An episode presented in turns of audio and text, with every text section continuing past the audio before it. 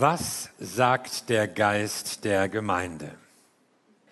Dankbarkeit, das war eigentlich die Überschrift für die heutige Predigt. So stand es schon lange im Predigtplan. Seid dankbar in allen Dingen. Darüber wollte ich eigentlich predigen. Ein schönes Thema. Aber diese Woche saß ich so mit einem Kollegen zusammen und wir unterhielten uns so über die Welt und über die Situation in Deutschland und die Regierung müsste und der Wirtschaftsminister sollte und der Gesundheitsminister hätte schon längst, also ihr kennt ja solche Gespräche, ja, man müsste, man sollte, man hätte schon längst. Und wir hatten so den Eindruck, die Zeiten sind schwierig, aber wir wüssten, was zu tun ist. Ja, wenn man doch nur auf uns hören würde. Aber uns fragt natürlich keiner. Also wir wüssten schon, wie man die Stadt und den Erdkreis durch diese ganzen Krisen führen kann. Und in diesem ganzen Gerede sagte der Kollege plötzlich, aber was sagt der Geist der Gemeinde? Kennt ihr diese Formulierung?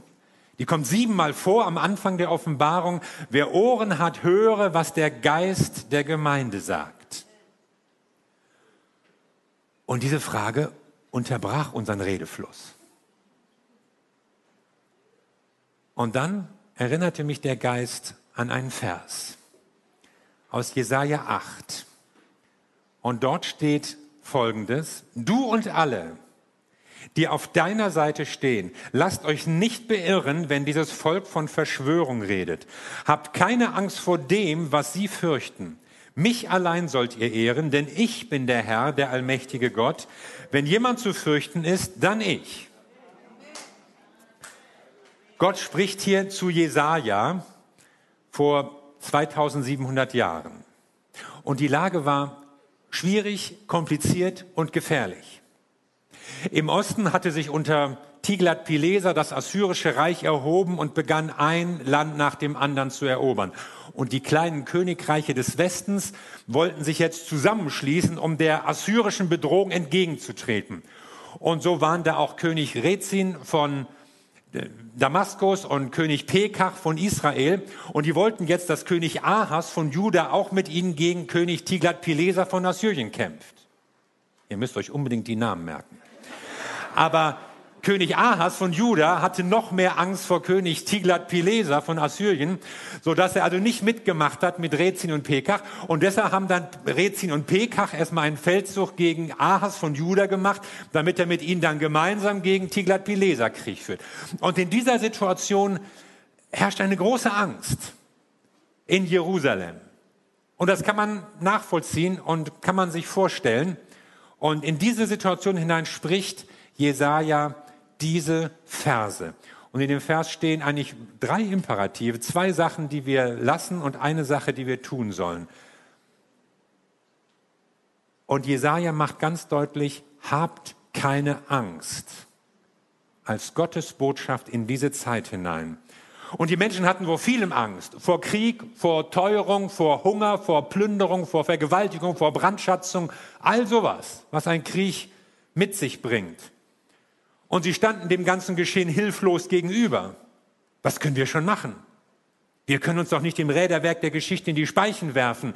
Wir kleinen Leute sind dem Ganzen hilflos ausgeliefert. Die da oben machen doch sowieso, was sie wollen. Und diese Ängste waren nicht unberechtigt. Und unberechtigt sind unsere Ängste heute auch nicht. Aber Gott spricht Worte der Hoffnung hinein. Werden wir sie hören? Wovor haben die Leute Angst? Die Leute haben Angst vor Teuerung, vor Inflation. 7,9 Prozent beträgt die Inflation in Deutschland im August. Für die Eurozone wurde im Juli schon 9,8 Prozent angegeben. Und wenn ich im Supermarkt auf die Anzeigen gucke, dann denke ich, nur 7,9? Das scheint mir zum Teil noch mehr zu sein. Und ich frage mich, wie soll ich auskommen mit meinem Einkommen? Aber der Geist spricht, hab keine Angst. Und das Wort Gottes sagt, aus seinem großen Reichtum wird euch Gott, dem ich gehöre, durch Jesus Christus alles geben, was ihr zum Leben braucht. Braucht, nicht wollt. Ich will immer mehr. Wir alle. Aber Gott verspricht genug. Gott verspricht dir, was du brauchst. Er ist unser Versorger. Dann zweitens, wir haben Angst vor der Energiekrise. Man kündigt uns fast jeden Tag eine Vervielfachung der Energiepreise an und teilweise merken wir es ja schon. Und als wäre das nicht schlimm genug, fragen sich manche auch noch, ob sie überhaupt heizen können werden im Winter. Oder ob sie mit drei, vier Pullovern, Schal und Handschuhen bibbernd auf ihrem Küchenstuhl sitzen. Aber der Geist sagt, hab keine Angst. Und das Wort Gottes sagt, ladet alle eure Sorgen bei Gott ab, denn er sorgt für euch. Tust du das? Weißt du, wie das geht, wie man seine Sorgen bei Gott ablädt? Was für eine Erleichterung, wenn man das getan hat. Dann gibt es die Angst vor dem Krieg. In Europa, ungeheure Verwüstung in der Ukraine, Millionen von Flüchtlingen, viele sind bei uns auch. Naja, die Russen werden schon nicht nach Hamburg kommen, hoffst du vielleicht. Ja, wahrscheinlich nicht. Aber vielleicht die radioaktive Wolke von Saporischia. Was wird passieren? Unsere Friedensordnung ist erstmal hinüber. Und das wird uns eine Menge Geld und Wohlstand kosten, auch im Westen Europas. Aber der Geist sagt, hab keine Angst. Und das Wort Gottes sagt, Jesus selbst sagt, meinen Frieden gebe ich euch. Einen Frieden, den euch niemand sonst auf der Welt geben kann. Deshalb seid nicht bestürzt und habt keine Angst. Ja, von welchem Frieden redest du, Jesus? Ich, ich sehe davon so wenig. Es gibt einen Frieden für dein Herz.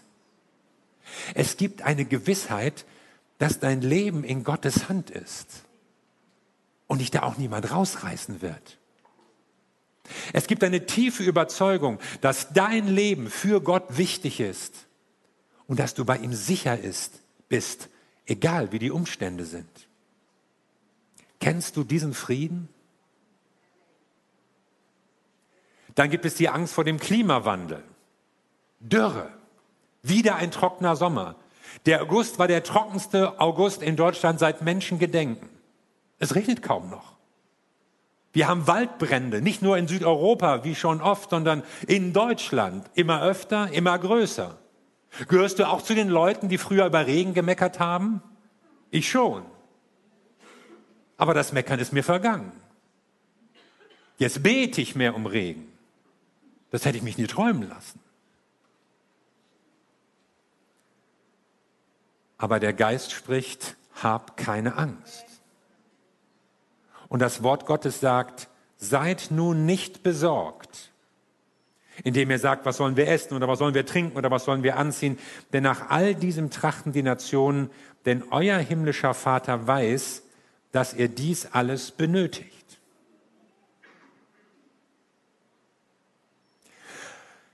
Was noch? Corona. Ach ja, gibt's ja auch noch. Habe fast vergessen. Diese komische grippeähnliche Seuche, mit der wir uns seit zweieinhalb Jahren rumschlagen. Man hat sich fast dran gewöhnt. Die Inzidenz ist bei 250, aber das scheucht keinen mehr auf. Auf den Intensivstationen läuft so einigermaßen. Und man könnte eigentlich, aber der Herbst, der Herbst, der Herbst kommt bald, wird der Gesundheitsminister nicht müde zu betonen. Und damit kommen schon wieder die schlimmsten Szenarien vor uns allen auf. Der Herbst, was könnte alles passieren?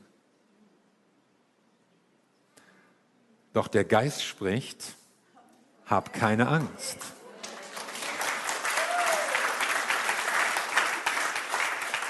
Und das Wort Gottes sagt, ich bin der Herr, der dich heilt. Dann kamen sie nach Elim, geht der Vers übrigens wörtlich weiter. Heißt das nun, dass niemand von uns mehr krank wird? Dass keiner von uns durch Preissteigerungen in Schwierigkeiten gerät? Dass wir von den Folgen des Klimawandels verschont bleiben? Dass der Krieg spurlos an uns vorübergeht? Nein, das heißt es nicht. Aber es heißt, dass es einen Gott im Himmel gibt, dem du wichtig bist und der auf dich aufpasst, auf deine Familie, auf deine Gemeinde, der sogar auf die ganze Welt aufpasst. Und dieser Gott sagt dir, hab keine Angst. Die Bibel ist durchzogen von dieser Aufforderung, fürchtet euch nicht. Jesus weiß sogar, er sagt mal zu seinen Jüngern, in der Welt habt ihr Angst. Kann man ihnen eigentlich keinen Vorwurf machen. Aber seid getrost. Ich habe die Welt überwunden. Und dann kommt eine zweite Mahnung. Du und alle, die auf deiner Seite stehen, lasst euch nicht beirren, wenn dieses Volk von Verschwörung redet. Ja, davon reden viele. Verschwörung. Damit meint man ja so die Vorstellung, hinter den Ereignissen, etwa hinter der Corona-Pandemie, stehen einzelne Drahtzieher. Das Weltgeschehen wird unsichtbar von einflussreichen Kreisen gelenkt, was weiß ich, den Freimaurern, den Juden oder auch von einzelnen Personen, Bill Gates oder so. Und die Corona-Maßnahmen, die dienen eigentlich gar nicht der Eindämmung von Krankheit oder dem Schutz von Menschenleben, sondern der Abschaffung von Freiheit und Demokratie, der Durchsetzung von Hygienediktatur und Seuchensozialismus, der Errichtung einer Welteinheitsregierung, die irgendwie von einem geheimnisvollen pharmazeutisch-industriellen Komplex gesteuert wird. Da sagst du, davon habe ich ja noch nie was gehört. Naja, ist ja auch geheim. Ja, aber du weißt es? Klar, wir wissen nicht, was sich hinter den Kulissen tut. Aber gerade deshalb bin ich vorsichtig mit solchen Behauptungen und Theorien. Ich bin sogar misstrauisch, wenn Leute meinen, über Informationen zu verfügen, an die man eigentlich gar nicht rankommen kann, geschweige denn nachprüfen kann. Ja, aber sagt die Offenbarung nicht am Ende der Welt, da wird es eine Welteinheitsdiktatur geben und so und so. Langsam. Ich habe gemerkt im Laufe der Jahre, es ist äußerst schwierig, die prophetischen und die apokalyptischen Texte der Bibel auszulegen. Und noch schwieriger, sie gerade so mit unseren zeitgeschichtlichen Ereignissen zu verzahnen. Das haben schon viele Bibellehrer versucht, Leute, die belesener und klüger sind als ich. Und, und vieles ist nicht so gelaufen und vieles ist nicht so passiert. Vieles hat sich als voreilig erwiesen. Ich erinnere mich an Prediger, die sich ganz sicher waren, wer der Antichrist ist und wann er kommt und woher und wie das alles sein wird. Und immer wieder erwies sich das als falsch. Es war ihm doch nicht Hitler oder Stalin. Es war auch nicht Henry Kissinger oder Saddam Hussein oder Michael Gorbatschow, der gerade diese Woche gestorben ist. Und daher will ich mich eigentlich an solchen Spekulationen nicht beteiligen. Ja, aber müssen wir die Bibel nicht erforschen und irgendwie gucken, wie wir sie auf die heutige Zeit anwenden? Ja. Aber wir müssen uns hüten davor, irgendwie einen Endzeitfahrplan zu erstellen, weil da sind schon viele auf die Nase gefallen. Keiner kann uns mit Sicherheit sagen, ob wir in einem Siegel- oder Zornschalengericht sind oder solche Dinge. Niemand weiß, ob es schlimmer wird oder ob es besser wird oder ob es erst schlimmer wird, bevor es besser wird, ob es jemals besser wird. Manche Passagen der Bibel hören sich so an, als steigert sich das mit Krisen, Kriegen, Katastrophen. Und wird alles immer schlimmer und ob das in Anarchie oder Diktatur endet, es wird jedenfalls schlimm. Andere Stellen in der Bibel hören sich eher so an, als würde sich das Wort Gottes, das Evangelium, immer weiter ausbreiten. Gerade wenn Jesus so Gleichnisse erzählt, Himmelreichsgleichnisse, dann spricht er von einem Wachstum, das sich kontinuierlich ausbreitet. Ein Senfkorn, ein Baum, ein Ackerfeld. Und am Ende wird es sich groß ausgebreitet haben auf dieser Welt. Also wenn ihr mich fragt, ja, wird die Welt bald untergehen? Ich würde sagen, wahrscheinlich nicht. Vielleicht ist es was anderes. Vielleicht ist es so, dass, so würde ich es mal nennen, unsere bundesrepublikanischen Nachkriegsgötzen ins Wanken geraten. Das, womit wir so fest gerechnet haben. Das, worauf wir unser Leben gebaut haben was unsere Sicherheit darstellte. Wir dachten, der Wohlstand geht so weiter, oder? Unsere Gehälter steigen, die Rente ist sicher, sagte schon Norbert Blüm, das geht immer nur nach oben. Und wir dachten, wenn wir nicht rüsten, dann wird auch kein anderer rüsten und Krieg anfangen, ist doch klar. Aber nein, so ist es nicht. Und das, was unsere Sicherheit, was unser Wohlstandsversprechen ausmachte, das sieht plötzlich ganz anders aus. Und wir haben eine ernsthafte Krise, wir haben instabile Verhältnisse, wir wissen nicht, was kommen wird.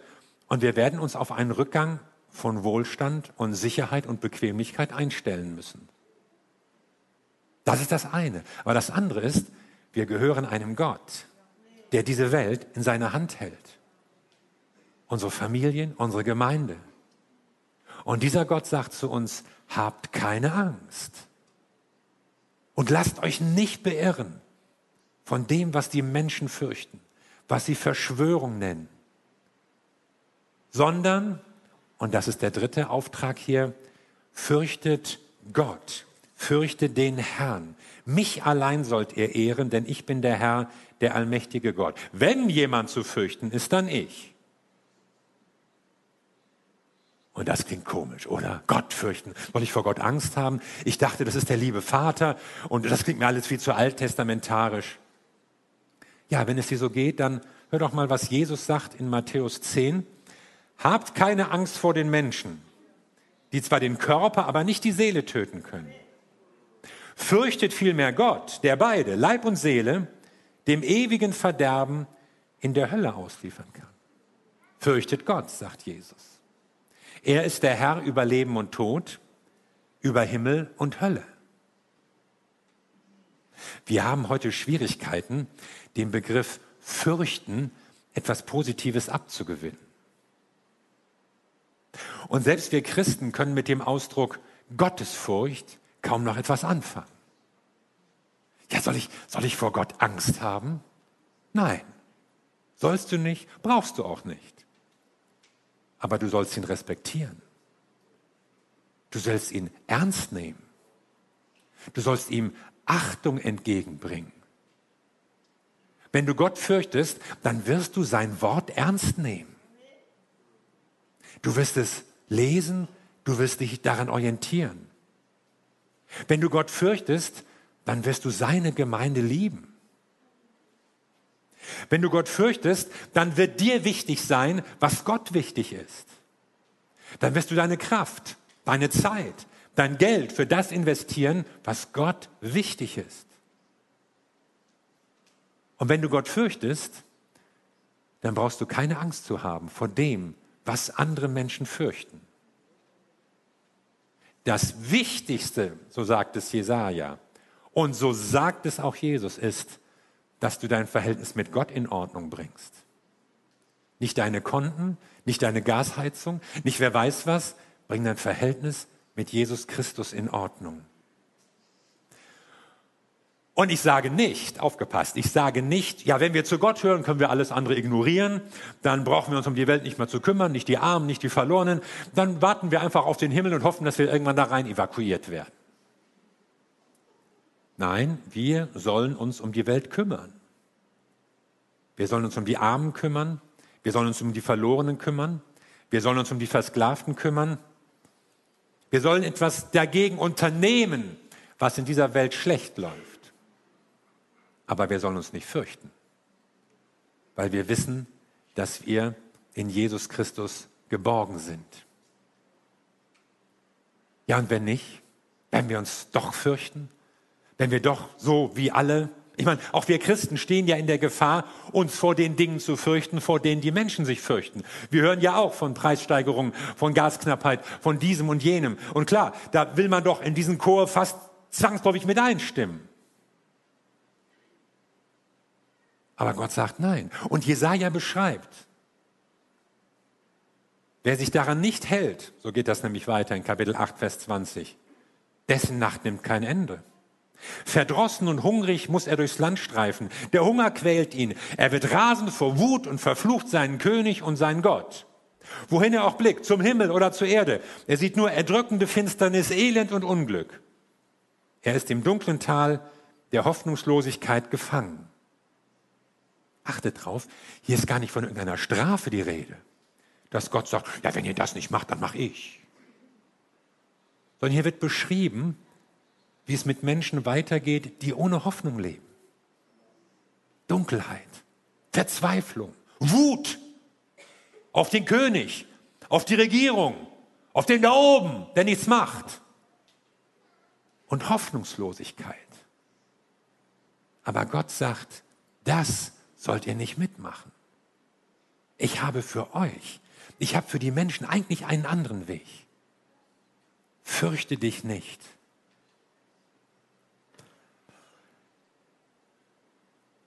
Und wenn wir einen Vers vorher lesen, Vers 11, bevor das steht mit dem Fürchte dich nicht und der Verschwörung, da steht, der Herr hat mich mit seiner starken Hand gepackt. Er warnte mich davor, den Irrweg dieses Volkes mitzugehen. Hast du das schon mal erlebt, dass der Herr dich gepackt hat? Gepackt. Wir wollen ja, dass der Herr immer so sanft und säuselnd zu uns spricht. Aber manchmal kannst du froh sein, wenn er dich packt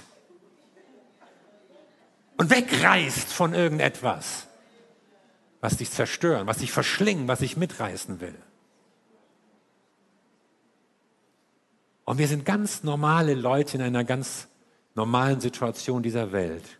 Wir sind nicht gefeit, Angst zu haben, Sorgen zu haben, uns niederdrücken zu lassen. Aber deshalb muss Gott uns packen. Und deshalb ermahnt er uns, und sagt, fürchtet euch nicht. Ich will mich nicht von der Angst der Menschen anstecken lassen. Ich will meinen Blick auf Jesus Christus richten. Ich will mich nicht von Sorgen niederdrücken lassen, sondern ich will meine Sorgen auf Jesus werfen. Ich will es immer besser lernen. Ich will auch nicht spekulieren, wann was passiert und wo wir nun sind in der Endzeit und wann der Herr nun wiederkommt und, und ob der Weg von Saporischia gleich nach Hamagedon führt.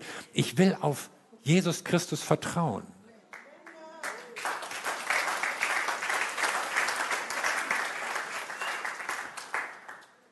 Und bei all der Not und bei all den Schwierigkeiten und bei all den Unsicherheiten frage ich mich natürlich auch, Herr, was bedeutet das? Herr, wann wirst du wiederkommen? Herr, was sollen wir tun? Und es ist nicht leicht, aus der Bibel Antworten zu finden, wo und was noch und was nicht und was schon war. Aber eines macht die Bibel deutlich, Jesus wird wiederkommen. Jesus wird kommen und er wird ein Reich des Friedens und der Gerechtigkeit aufrichten. Jesus wird etwas Neues schaffen auf dieser Welt. Und darauf warte ich. Und darauf freue ich mich auch. Und Jesus sagt ein zweites. Er sagt, handelt, bis ich wiederkomme. Er sagt nicht, legt die Hände in den Schoß, irgendwann komme ich und dann, sondern er sagt, handelt, bis ich wiederkomme. Und das wollen wir tun. Wir handeln. Wir wollen ihm dienen. Wir wollen arbeiten, wir wollen aktiv sein. Deshalb haben wir angebaut, weil wir sagen, ja, wir wollen einen Raum schaffen, wo Menschen Gott begegnen können. Wir wollen einen Ort haben, wo Kinder zusammenkommen, wo Familien gerne hinkommen, wo wir als Erwachsene im Café sitzen können und einfach eine Begegnung mit Christen und mit Gott selbst möglich ist. Und wenn der Herr morgen wiederkommt, dann habe ich nicht das Gefühl, ja, hätten wir uns ja sparen können war ja alles umsonst. Nein. Wir handeln, bis er wiederkommt. Und dafür setzen wir uns ein.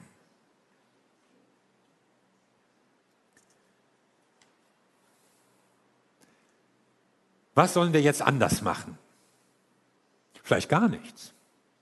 Wenn du dein Leben schon auf Jesus Christus ausgerichtet hast, wenn du ihm dienst mit ganzem Herzen, wenn du deine Berufung kennst und deine Gaben und die in Aktion hast, wenn du deine Sorgen regelmäßig auf ihn wirfst, dann, dann bleib so. Mach weiter. Nur ist es natürlich nicht immer ideal bei uns, bei mir auch nicht. Und dann kann vielleicht gerade eine Situation wie der, in der wir stecken, uns zum Nachdenken bringen über unser Leben, über unsere Prioritäten, Vielleicht ist die erste Frage, die wir stellen sollten, nicht, ja, wo stehen wir gerade auf der Weltenuhr, sondern wie steht es um mein Verhältnis mit Jesus? Wie steht es mit meiner Beziehung zu Gott? Gebe ich ihm die Ehre? Respektiere ich ihn? Achte ich ihn? Gehorche ich ihm? Sind seine Prioritäten meine Prioritäten? Ist mir wichtig, was Gott wichtig ist? Das sind die entscheidenden Fragen, auf die Gott uns hinlenken möchte, gerade in dieser Zeit. Und vielleicht wird es nichts mehr aus unseren Kreuzfahrten und Weltreisen und Wohnungsplänen und Konsumwünschen. Aber wichtiger ist ja auch, dass etwas aus Gottes Plänen wird. Und dass wir in seinen Plänen vorkommen. Ich will darin vorkommen. Wenn Jesus sagt, das Reich Gottes hat schon begonnen, dann, dann ist da ja schon was im Gange. Und wenn er uns sagt, betet, dein Reich komme, dann will ich da nicht nur warten und gucken, wann kommt es denn endlich, sondern ich will dabei sein. Ich will mich dafür einbringen. Ich will Teil seines Reiches sein und mithelfen, es zu verbreiten, überall da, wo Gott mich hinschickt und wo Gott mir Möglichkeiten gibt. Und sein Reich kommt und seine Gemeinde wird wachsen, da bin ich fest überzeugt. Denn die Gemeinde Jesu ist und bleibt die Hoffnung der Welt. Und wer, wenn nicht wir, soll den Menschen in dieser Zeit Hoffnung geben? Das ist es doch, was einen Unterschied macht, wenn die Leute merken, dass wir nicht so in diesem heillosen Strom mitlaufen, nicht in der Angst, nicht in der Wut, nicht in dem Meckern über alles andere, weil in uns eine Hoffnung lebt, eine Zuversicht, die nicht aus uns selbst kommt, die auch nicht aus den Nachrichten kommt oder aus dem, was wir beobachten, sondern die kommt, weil Gott zu uns redet, weil wir auf sein Wort hören, weil der Herr uns vielleicht sogar packte und wir gehört haben, wie der Geist sagt, hab keine Angst. Und deshalb will ich euch das mitgeben. Gott sagt, hab keine Angst. Gott sagt, nenne nicht Verschwörung, was andere Verschwörung nennen. Hüte dich vor einfachen Erklärungen, vor irgendwelchen Theorien, irgendwelchen zu einfachen Überzeugungen. Und vor allen Dingen lebe in Respekt vor Gott. Ich glaube, das ist das, was der Heilige Geist jetzt seiner Gemeinde sagt. Amen.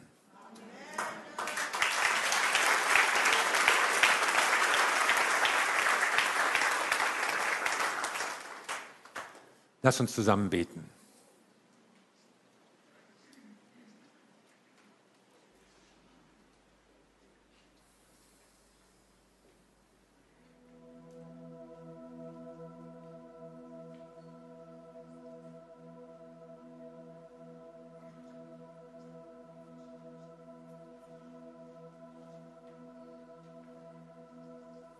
Wir danken dir, Herr, dass du unser Leben in deiner Hand hältst. Und ich möchte dich bitten, dass du uns eine ganz tiefe Gewissheit und einen ganz tiefen Frieden schenkst, unabhängig von den Umständen. Dass du uns aber gleichzeitig Mut machst und befähigst, die Umstände zu ändern, wo wir es können, an einer besseren Welt mitzuarbeiten, dein Reich auszubreiten was schon längst begonnen hat.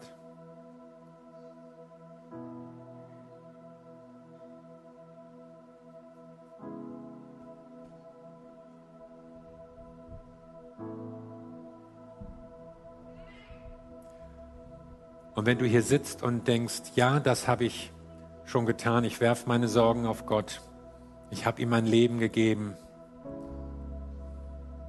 ich habe keine Angst, dann danke Gott dafür. Danke Gott dafür, dass du in diesem Frieden und in dieser Sicherheit leben kannst. Und frag ihn, wie er dich in dieser Zeit zum Segen setzen will. Wie du diesen Frieden teilen kannst mit anderen Menschen, die ihn noch nicht haben. Und wenn jemand zu dieser anderen Gruppe gehört, du hast diesen Frieden nicht und du kennst Jesus vielleicht noch gar nicht, dann kannst du jetzt zu Jesus Christus kommen und du kannst zu ihm sagen, Jesus Christus, ich gebe dir mein Leben. Ich möchte diesen Frieden haben.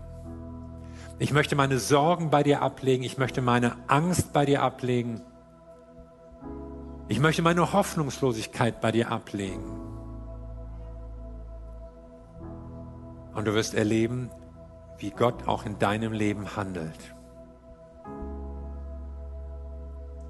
Und was auch immer deine Situation ist oder wie du dich fühlst in der jetzigen Lage, bete zu Gott.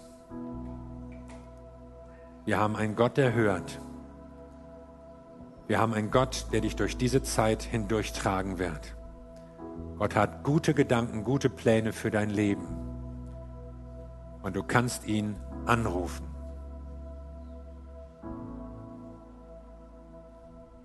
Und dazu möchte ich dir jetzt Zeit geben.